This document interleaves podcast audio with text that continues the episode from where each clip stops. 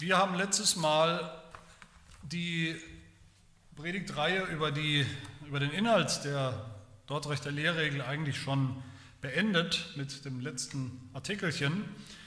Ähm, diese Predigtreihe über die Lehrregel, die jetzt doch etwas länger gedauert hat, vor allem durch die Corona-Pause, dass wir ein paar Monate ja da pausiert haben. Ähm, wer diese Reihe nicht äh, ganz mitverfolgt hat oder vielleicht noch gar nie davon gehört hat, äh, Predigten davon gehört hat, heute zum ersten Mal zuhört oder zuschaut, der rümpft vielleicht gerade die Nase oder hat vielleicht eine ganze Menge Fragezeichen über seinem Kopf. Warum predigt man ein Bekenntnis? Eine ganze Predigtreihe über ein Bekenntnis. Das tun wir natürlich nicht. Ich predige die Lehre des Wortes Gottes. Darum geht es. Predigen ist immer Lehre. Predigen ist nicht einfach Bibeltexte vorlesen, sondern das ist Lehre. Und wenn ich mit einem einzelnen Bibeltext anfange und den predige, von dem ausgehe, dann muss ich auch zur Lehre kommen. Was lehrt uns dieser Text? Und umgekehrt, wenn ich mit Lehre anfange, mit biblischer Lehre anfange, dann äh, zurückkomme zum Text, zu biblischen Passagen, Bibelstellen, wo man anfängt, ist im Prinzip nicht entscheidend. Dabei sieht die Katze selbst in den Schwanz. Entscheidend ist, dass man biblische Lehre predigt, wie sie eben sich aus dem Wort Gottes zwingend ergibt. Mein Apostel Paulus zum Beispiel Timotheus zu Timotheus gesagt hat und aufgetragen hat und auch modernen Predigern heute immer noch befiehlt, predige das Wort, dann heißt das eben auch nicht, lies Bibelverse vor, sondern das heißt, predige die Lehre der Schrift, das System der ganzen heiligen Schrift, was sich ergibt, diese Lehre, die Menschen rettet, die unseren Glauben stärkt und die uns zu verstehen gibt, wie wir als Christen leben sollen, wie das christliche Leben funktioniert. Und genau das tun wir in Predigten, wo wir das Bekenntnis als Ausgangspunkt für biblische Lehre nehmen. Deshalb sage ich auch immer wieder, reformiert zu sein, also nach den reformierten Bekenntnissen ist nichts anderes als biblisch zu sein und umgekehrt. Und zum Abschluss dieser Predigtreihe, wie gesagt, die Artikel, die einzelnen Artikel selbst haben wir uns alle angeschaut. Zum Abschluss will ich eigentlich nur noch eins tun, nämlich nochmal aus der Vogelperspektive sozusagen, die zu zeigen, wie diese fünf Punkte unserer Lehrregel zusammenhängen. Auch das haben wir immer wieder gesehen. Bei jedem einzelnen Punkt haben wir gemerkt, man kann eigentlich nicht von dem ersten oder zweiten oder dritten äh, Punkt reden oder fünften, ohne gleichzeitig von den anderen Punkten auch schon mitzureden. Aber das kam halt natürlich immer auch ein bisschen kurz und jetzt will ich nochmal diesen großen Bogen spannen, zu schauen, wie die fünf Punkte äh, eine, eine große Harmonie bilden. Letzten Endes geht es in der Lehrregel ja nur um eins, nämlich um Gnade. Und deshalb habe ich diese Predigtreihe auch betitelt, Gnade von Anfang bis zum Ende. Und das wollen wir uns jetzt anschauen in, in dieser letzten Predigt, wie die Gnade eigentlich der große Bogen ist, der diese fünf Punkte verbindet. Und ich lese einen Artikel aus dem allerersten Punkt, nämlich Artikel 7, der im Prinzip, obwohl es im ersten Punkt steht, also in, in, diesem Punkt von der Erwählung, eigentlich schon alle fünf Punkte erwähnt werden und auch zusammengebunden, ver, äh, verbunden werden. Ich lese aus der Dort der Lehre aus dem ersten Punkt, den Artikel 7.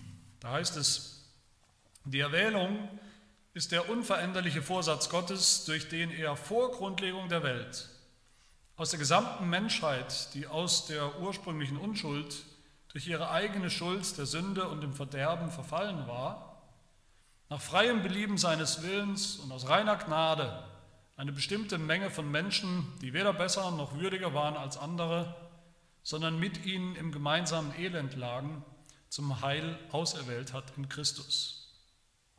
Ihn hat er auch von Ewigkeit her zum Mittler und Haupt aller Erwählten zum Grund des Heils bestimmt.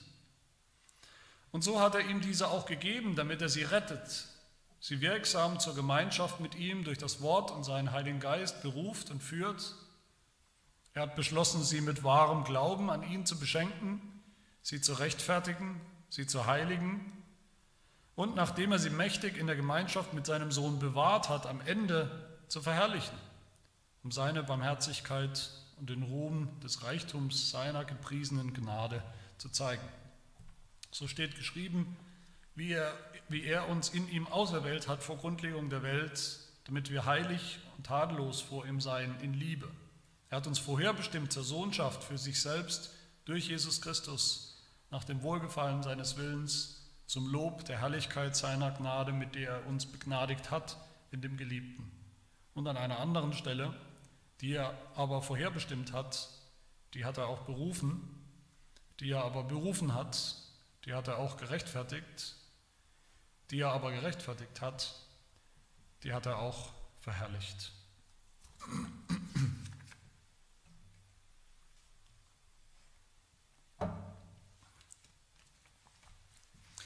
Auch da haben wir gesehen, Gnade ist das Motiv, was eigentlich alles verbindet. Und das erinnert uns, sollte uns erinnern, der Anlass für diese Dortrechter Lehrregel im 17. Jahrhundert war ja, dass bestimmte Theologen und Prediger plötzlich Gnade ganz anders verstanden haben. Die sogenannten Arminianer, wir sagen einfach der Einfachheit halber eben nicht Reformierte, die haben natürlich auch gesagt, klar, Gnade ist wichtig, natürlich ist Gnade wichtig, wir sind gerettet aus Gnade allein, sola gratia, das haben sie alle gesagt. Aber sie haben eben auch gesagt, die Arminianer, der Mensch ist nicht so schlimm als Sünder, dass er sich nicht mehr für Gott, für den Glauben an Jesus Christus entscheiden könnte. Also braucht er nur ein bisschen Gnade für das, was ihm fehlt, Unterstützung sozusagen. Die Gnade der Wiedergeburt, das ist nicht ein neues Werk, ein neues schöpferisches Werk, was Gott in uns tut, sondern das ist Gottes Ratschlag, Gottes Zuflüstern, dass wir das, das Richtige wählen und tun. Sie haben auch gesagt, Gott erwählt nicht manche Menschen aus Gnade und andere übergeht er einfach seiner Gerechtigkeit. Sie haben gesagt, jeder bekommt die Gnade, dass er theoretisch erwählt sein kann wenn er will, wenn er glaubt. Sie haben auch gesagt, Jesus Christus ist nicht für jemand Bestimmtes gestorben, sondern potenziell eigentlich für jeden. Das ist Gottes Gnade. So groß ist Gottes Gnade. Und sie haben gesagt, am Ende ist es eigentlich nicht Gnade, dass wir beim Glauben bleiben, beharren bis zum Schluss, sondern das ist jetzt wirklich unsere Aufgabe, unser Tun. Also eine radikale Umdeutung von Gnade ist da passiert in den fünf Punkten der Arminianer, die man am Ende nicht mehr wirklich als Gnade bezeichnen kann. Und wir, die Reformierten, antworten eben mit der Lehrregel, damals wie heute, antworten wir mit einem biblischen Verständnis von Gnade, von Gottes Gnade mit Sündern. Seine Gnade von Anfang bis zum Ende. Und wenn wir uns diese fünf Punkte nochmal in, natürlich jetzt in atemberaubender Lichtgeschwindigkeit nochmal kurz anschauen wollen, dann mit, nach einem ganz einfachen Muster zuerst nochmal hören, was ist eigentlich diese Lehre, um die es geht, in jedem der fünf Punkte. Das ist nicht mehr als eine Erinnerung, das kann keine wirkliche Auslegung mehr sein. Und dann die, die nächste Frage, was haben die Gegner, die Arminianer, was haben die daraus gemacht? Und die Gegner dieser Lehre von heute, wie, wie wird diese Lehre immer wieder verdreht und missverstanden? Und das dritte und letzte, was bringt uns diese diese Lehre, dieser Punkt jeweils? Welchen, welchen Trost, welche Gewissheit, Sicherheit finden wir darin? Wie finden wir das Evangelium darin, in jedem dieser Punkte? Wie hat die Lehrregel angefangen? Wie fängt sie an? Was ist der Ausgangspunkt? Der erste Punkt ist natürlich die Erwählung, aber die Lehrregel springt interessanterweise nicht direkt ins tiefe Wasser der Erwählung, wie man meinen könnte, wie oft gesagt wird, so ist es nicht. Der Ausgangspunkt auch der Lehrregel ist zunächst die Sünde. Oder besser gesagt, der Sünder. Also das Problem, die Frage, wie können Sünder eigentlich überhaupt gerettet werden? Das finden wir im allerersten Artikel vom ersten Punkt, Artikel 1. Alle Menschen haben in Adam gesündigt und sind so des Fluches und des ewigen Todes schuldig geworden. Deshalb hätte Gott niemandem Unrecht getan, wenn er die ganze Menschheit in Sünde und Fluch hätte lassen und wegen der Sünde hätte verdammen wollen. So sieht es aus. Das ist unser wahres Problem, die wahre, der wahre Ausgangspunkt. Alle Menschen sind Sünder, alle Menschen sind Sünder, die Gnade brauchen. Nur was für eine Gnade? Das ist die große Frage, die über der ganzen Lehre steht. Was für eine Gnade brauchen wir? Was für eine Gnade hat Gott uns geschenkt? Und der erste Punkt ist die Gnade die Gnade der Erwählung. Manche Menschen glauben an Jesus Christus, andere glauben nicht an Jesus Christus. Ich denke, das wissen wir alle, das kennen wir alle. Aber warum ist das eigentlich so? Viele haben schon das Evangelium gehört, waren schon immer mal wieder in der Kirche oder gehen vielleicht regelmäßig in die Kirche. Sie hören das Evangelium regelmäßig und sie glauben es trotzdem nicht. Warum nicht? Weil sie schlauer sind als andere Menschen, schlauer, vermeintlich schlauer als die Christen oder weil sie dümmer sind, je nachdem, wie man das sieht, dümmer sind als andere, die das, die sowas glauben? Nein, natürlich nicht. Menschen, niemand glaubt aus eigener Schlauheit, sondern wer glaubt, glaubt, weil Gott es ihm geschenkt hat. Wer nicht glaubt, ist selbst schuld daran, an, seinem, an seiner Weigerung zu glauben, selbst, wir sind alle selbst schuld daran, dass wir ungläubige, rebellische Sünder sind. Das können wir sehr gut, das können wir wirklich. Aber wer glaubt, dieser Glaube ist immer ein, eine Gabe, ein Geschenk Gottes aus Gnade. Lehrregel sagt in Artikel 5, im ersten Punkt, der Glaube an Jesus Christus und das Heil durch ihn ist ein Gnadengeschenk Gottes. Der Glaube an das Heil ist ein Gnadengeschenk. Epheser 2, Vers 8 sagt Paulus, denn aus Gnade seid ihr errettet durch den Glauben und das nicht aus euch. Gottes Gabe ist es, damit sich niemand rühmen kann, wie schlau er ist. Wem Gott diesen Glauben schenkt in seiner Gnade, Glauben an das Evangelium von seinem Sohn Jesus Christus und wem nicht, das ist allein seine Sache. Gott müsste den Glauben überhaupt niemandem schenken. Er schuldet uns keinen Glauben, er schuldet uns keine Erlösung, er schuldet uns keine Chance auf Erlösung, er schuldet uns nichts davon. So sagt die Lehrregel in Artikel 6, dass aber in der Zeit, zu jeder Zeit, manche mit Glauben beschenkt werden und andere nicht, geht aus Gottes ewigem Ratschluss hervor. Nach diesem Ratschluss erweicht er gnädig die Herzen der Auserwählten, auch wenn sie noch so hart sind, und führt sie zum Glauben, die Nicht-Auserwählten aber überlässt er nach seinem gerechten Urteil ihrer Bosheit und Verhärtung. Das wir. Gott schenkt denen den Glauben, die er erwählt hat, immer schon zum Glauben, in der, in der Ewigkeit schon erwählt hat, ohne dass wir irgendwas getan haben, ohne dass wir überhaupt schon da waren, ohne unser Zutun, ohne dass wir würdig wären oder besser oder schlauer, aus lauter unverdienter Gnade. Gnade ist immer unverdient. Und was genau ist diese Erwählung? Dieses Wort, was vielen Christen auch heute Angst macht, Artikel 7 beschreibt es so, die Erwählung ist der unveränderliche Vorsatz Gottes, durch den er vor Grundlegung der Welt aus der gesamten Menschheit, der Sünder, nach freiem Belieben seines Willens und aus reiner Gnade eine bestimmte Menge von Menschen, die weder besser noch würdiger waren als andere, sondern mit ihnen im gemeinsamen Elend lagen, zum Heil auserwählt hat in Christus. Das ist die Erwählung. Das macht vielen Gegnern dieser Lehre Bauchschmerzen, Kopfschmerzen. Vielleicht, weil wir eben doch gerne mitentscheiden wollen, bitteschön. Weil wir es für Willkür halten, nach unserem Gerechtigkeitsverständnis, für Willkür, dass Gott manche erwählt und andere eben nicht, einfach wie er will. Wir wollen nicht, dass er das darf weil wir so gern vergessen auch die Grundlage. Wir sind alle Sünder und wir haben alle nichts verdient von Gott. Dass Gott überhaupt manche erwählt, erwählt hat, auch wenn er andere nicht erwählt hat, ist völlig gerecht und ist immer reine Gnade. Die Arminianer, die waren immer allergisch gegen diese Erwählungslehre, sind es bis heute. Klar spricht die Bibel von Erwählung, haben sie auch gesagt, da kommt man nicht drum rum, aber sie haben gesagt, Erwählung bedeutet, Gott erwählt die, die glauben. Wenn wir glauben, in dem Moment, wo wir glauben, sind wir erwählt. Aber damit stellen sie natürlich die biblische Lehre von, von Erwählung völlig auf den Kopf. Gottes Wahl, Gottes Gnadenwahl, Gottes Erwählung findet statt in der Ewigkeit, nicht erst, wenn wir heute glauben. Die Erwählung ist die Grundlage für den Glauben. Die Erwählung ist die Quelle für den Glauben.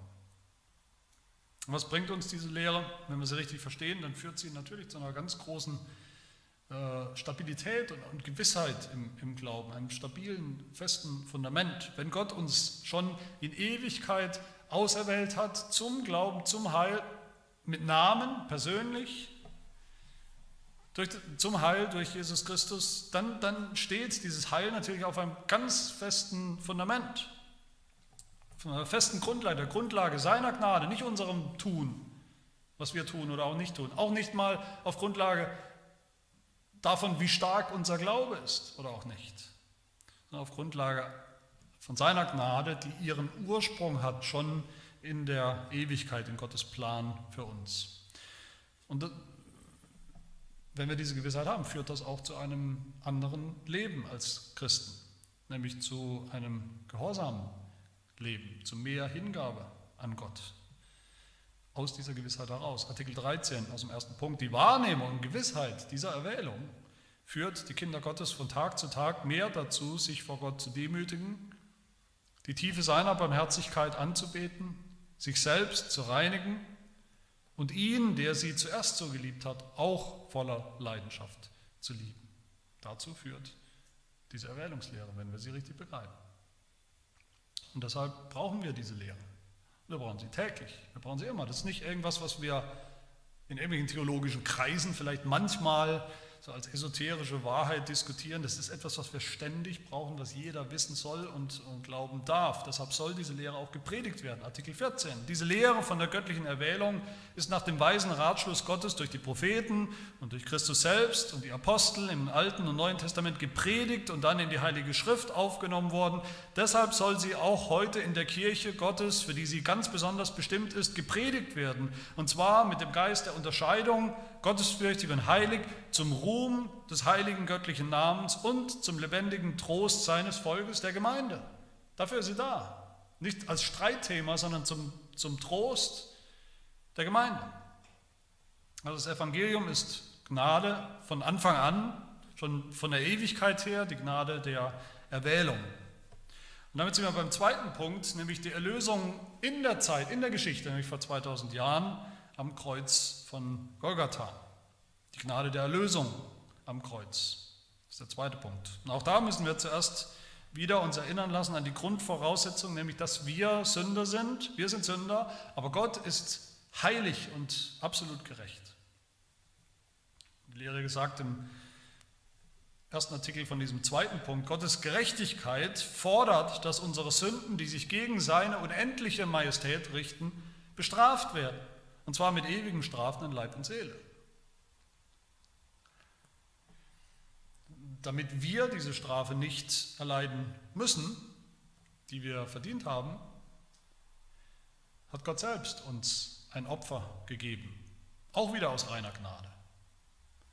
Ein Opfer, das er auch annimmt, angenommen hat, ein Opfer, das ihm mehr als ausreicht, nämlich sein Sohn Jesus Christus. Artikel 2, da wir nicht selbst Genüge leisten können. Da wir uns nicht selbst vom Zorn Gottes befreien können, hat Gott uns aus unendlicher Barmherzigkeit, Gnade, seinen eingeborenen Sohn als Bürgen gegeben. Um für uns Genüge zu leisten, ist er für uns und an unserer Stelle zur Sünde und zum Fluch am Kreuz geworden. Und Artikel 3 fügt hinzu, dieser Tod des Sohnes Gottes ist das einzige und vollkommene Opfer und Genugtuung für die Sünden. Er ist unendlich an Wert und Bedeutung, mehr als ausreichend die Sünden der ganzen Welt zu sühnen. Und das aber auch auf jeden Fall ausreichend für uns, für alle unsere Sünden.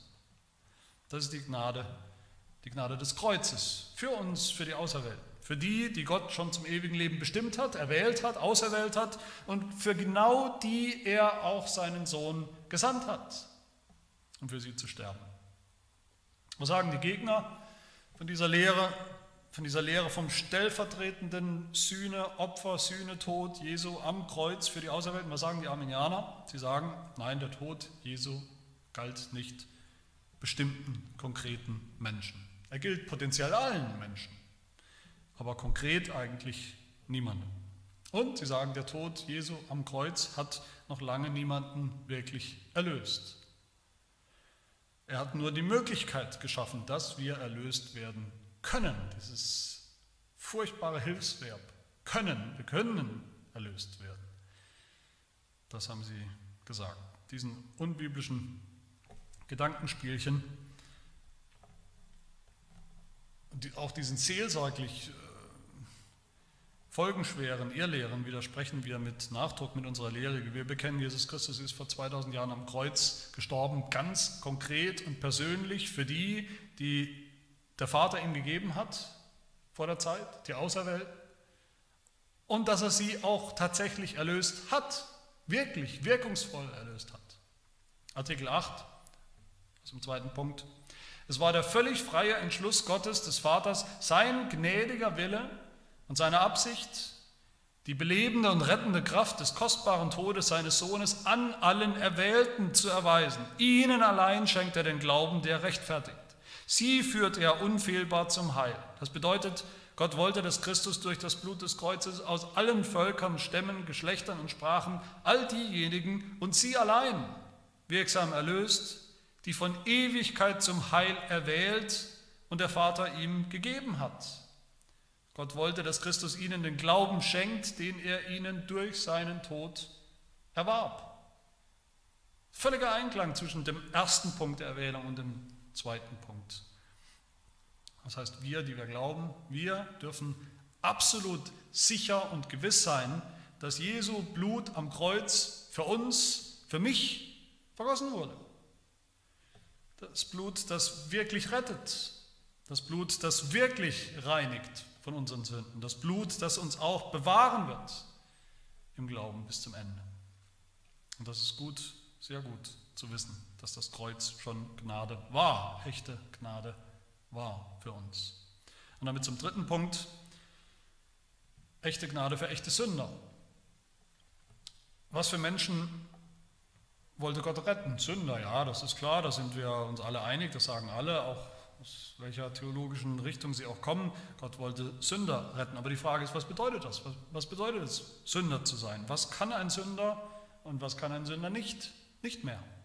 Die Lehre sagt in Artikel 3 vom dritten Punkt, so werden nun alle Menschen in Sünde empfangen und als Kinder des Zorns geboren. Sie sind unfähig, etwas Gutes zu ihrem Heil beizutragen. Sie sind stets geneigt zum Bösen, Tod in Sünde und Sklaven der Sünde.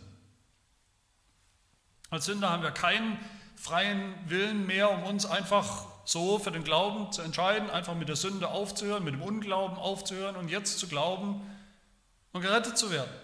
Als Sünder können wir nichts tun, um uns vorzubereiten auf das Heil oder, oder um unser Heil zu erlangen.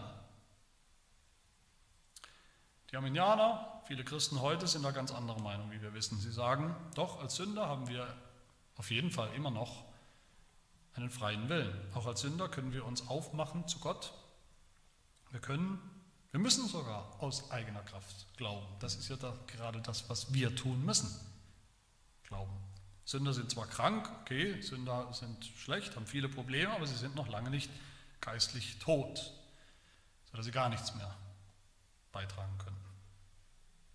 Und klar, so wie die Diagnose ausfällt, die Diagnose des Sünders, so fällt dann auch die Medizin aus die er braucht. Wie die Krankheit, so auch die Medizin. Oder besser gesagt, wenn der Patient tot ist, dann bringt überhaupt keine Medizin was, sondern nur eine Totenauferweckung. Und genau das ist die wunderbare Lehre vom vierten Punkt, die Gnade der Wiedergeburt. Die Lehre beschreibt die biblische Lehre von der Wiedergeburt, also der, der allererste Atemzug des geistlichen Lebens, des geistlichen Menschen, die allererste Regung, in Artikel 11. Gott handelt nach seinem Wohlgefallen bei den Erwählten und bewirkt bei ihnen wahre Bekehrung. Er dringt durch die Kraft des Heiligen Geistes, der die Wiedergeburt bewirkt, ins Innerste des Menschen ein. Er öffnet das verschlossene Herz. Er erweicht, was verhärtet ist. Er beschneidet, was unbeschnitten ist. Er flößt dem Willen neue Eigenschaften ein, macht lebendig, was tot war, macht gut, was böse war. Er macht aus einem, der nicht will, einen, der will aus einem Widerspenstigen jemand, der folgsam wird. Und Artikel 12 heißt es dann, das ist die in der Schrift so herrlich verkündigte Wiedergeburt, die neue Schöpfung, die Auferweckung von den Toten, die Wiederbelebung, das bewirkt Gott ohne uns in uns. Die Arminianer sagen eigentlich das Gegenteil. Der Sünder ist nicht tot vor Gott, geistlich tot, er kann noch viel, deshalb braucht er auch nicht ganz so viel, er braucht nur ein bisschen Rat, Ratschlag von Gott, ein bisschen Hilfe dann wird er schon glauben. Wiedergeburt, sagen die Arminianer, ist ein sanftes Anraten von Gott. Etwas, was er uns einflüstert. Etwas, was wir dann annehmen können oder dem wir auch widerstehen können, wenn wir es eben nicht wollen. Und was für katastrophale Folgen, seelsorgliche Folgen so eine Lehre hat, so ein Verständnis hat, muss ich wohl kaum entfalten. Die Bibel sagt, die Lehrregel sagt, als Sünder brauchen wir nichts weniger als eine neue Geburt, eine neue Schöpfung, eine Wiederbelebung, eine Auferweckung von den Toten. Jeder von uns, jeder Sünder braucht das. Aber das Wunderbare ist, genau das tut Gott auch nach dem Wort Gottes durch seinen Geist. Bei allen seiner Auserwählten zu seiner Zeit, nach seinem Zeitplan, wenn sie das Evangelium hören und dann auch glauben, genauso allmächtig wie Gott eingreift in dieser Wiedergeburt als Neuschöpfer, so bleibt diese Wiedergeburt auch. Die geht nicht mehr verloren, die löst sich nicht in Luft auf, aus, auf. Das ist auch echte Gnade. Allmächtige Gnade, wirksame Gnade, souveräne Gnade. Die Wiedergeburt und Bekehrung von Sündern ist Gottes Gnade, die aus der Ewigkeit schon kommt. Die Gnade der Erwählung, die Gnade, die er gezeigt hat am Kreuz seines Sohnes und die jetzt wirksam wird bei uns, in uns und uns ganz neu macht. Und dafür können wir nur sagen, mit Artikel 15, wer diese Gnade empfängt, also bekommen hat, schuldet und gibt Gott allein ewig den Dank dafür. Damit sind wir beim letzten Punkt der Lehrregel, nämlich bei der Gnade der Bewahrung. Gottes Gnade kommt aus der Ewigkeit heraus, wo er sie schon geplant hat, zusammen mit seinem Sohn. Diese Gnade wird sichtbar am Kreuz, wo Jesus Christus gestorben ist für die Erwählten, für Sünder. Diese Gnade wird wirksam, wo Gott Sündern diese Wiedergeburt, das neue Leben schenkt durch den Heiligen Geist und dann. Wie geht es dann weiter, wenn wir Christen sind? Wir sind jetzt einmal Christen. Wir sind jetzt gläubig.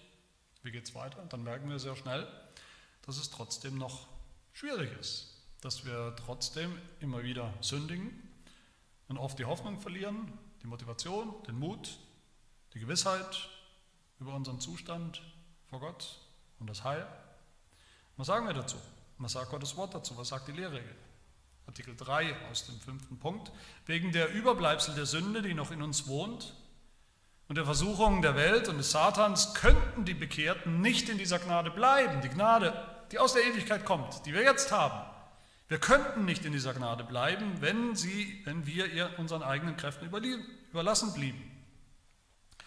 Aber Gott ist treu, der sie in der Gnade, die er ihnen einmal geschenkt hat, auch barmherzig festigt und bis zum Ende mächtig erhält. Artikel 8.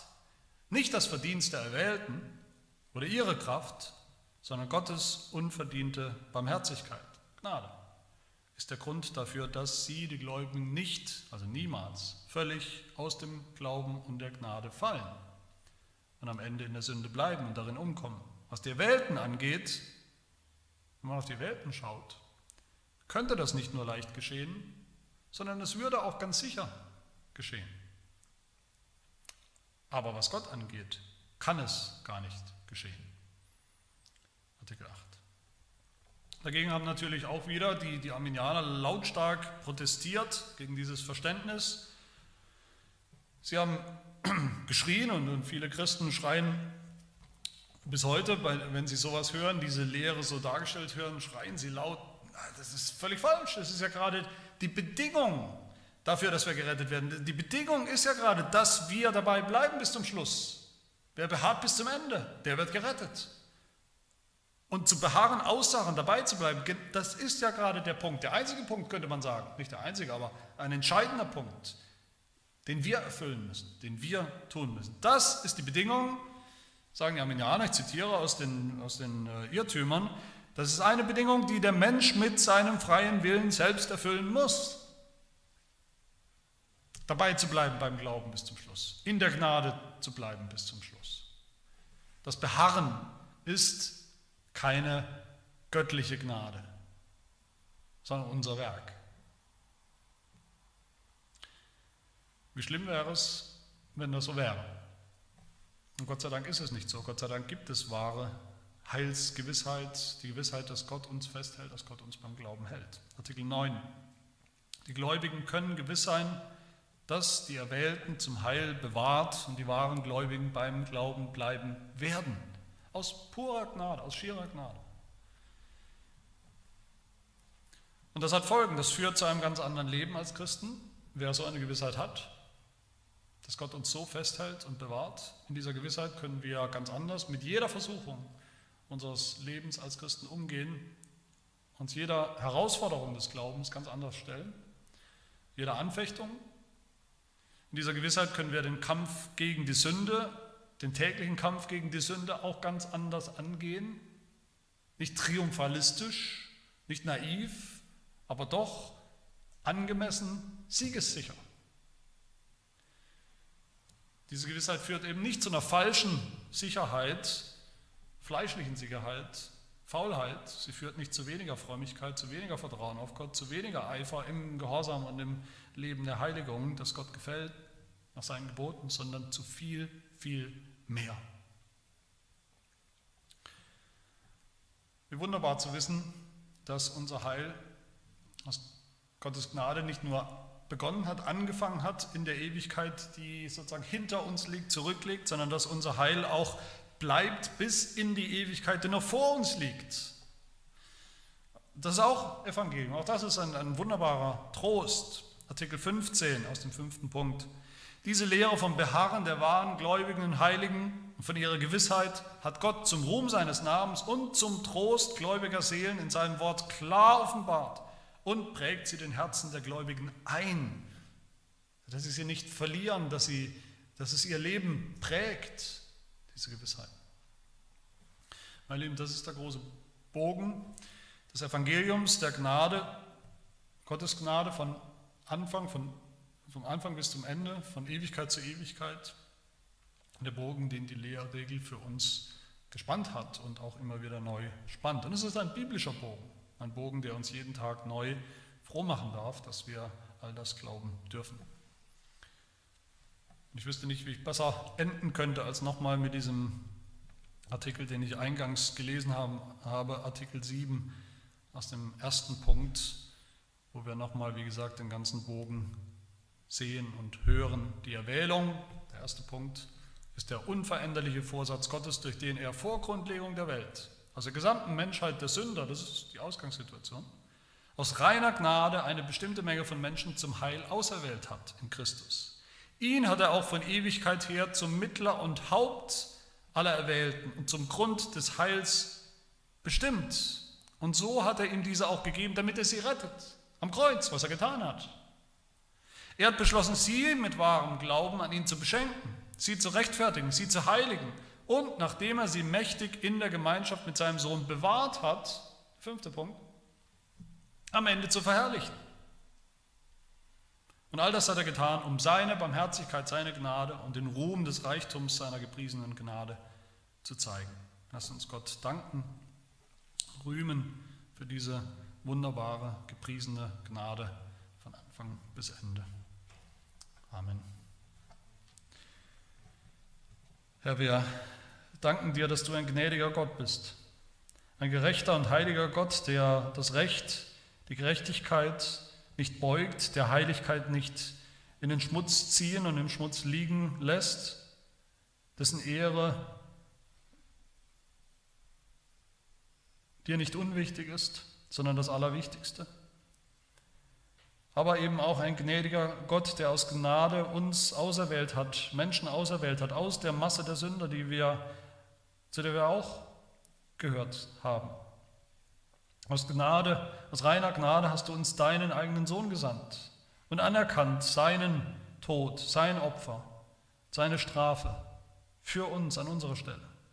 Aus Gnade hast du uns vergeben und uns erlöst durch sein Blut. Aus purer Gnade mit uns hast du uns neu gemacht, neues Leben geschenkt, ein neues Herz, in der Wiedergeburt. Aus Gnade hast du uns gerechtfertigt und heiligst uns durch und durch, Tag für Tag, mehr und mehr. Und aus reiner, schierer Gnade bewahrst du uns auch jeden Tag im Glauben bis zum Ende unseres Lebens, bis in die Ewigkeit. Herr, dafür danken wir dir von ganzem Herzen und wir bitten dich, dass unser Leben auch laut zeugt und hell strahlt von dieser Gnade. In unserem Vertrauen auf dich, in unserem Gehorsam, in unserer Anbetung, in unserer Liebe zu dir. Das bitten wir in Jesu Namen. Amen.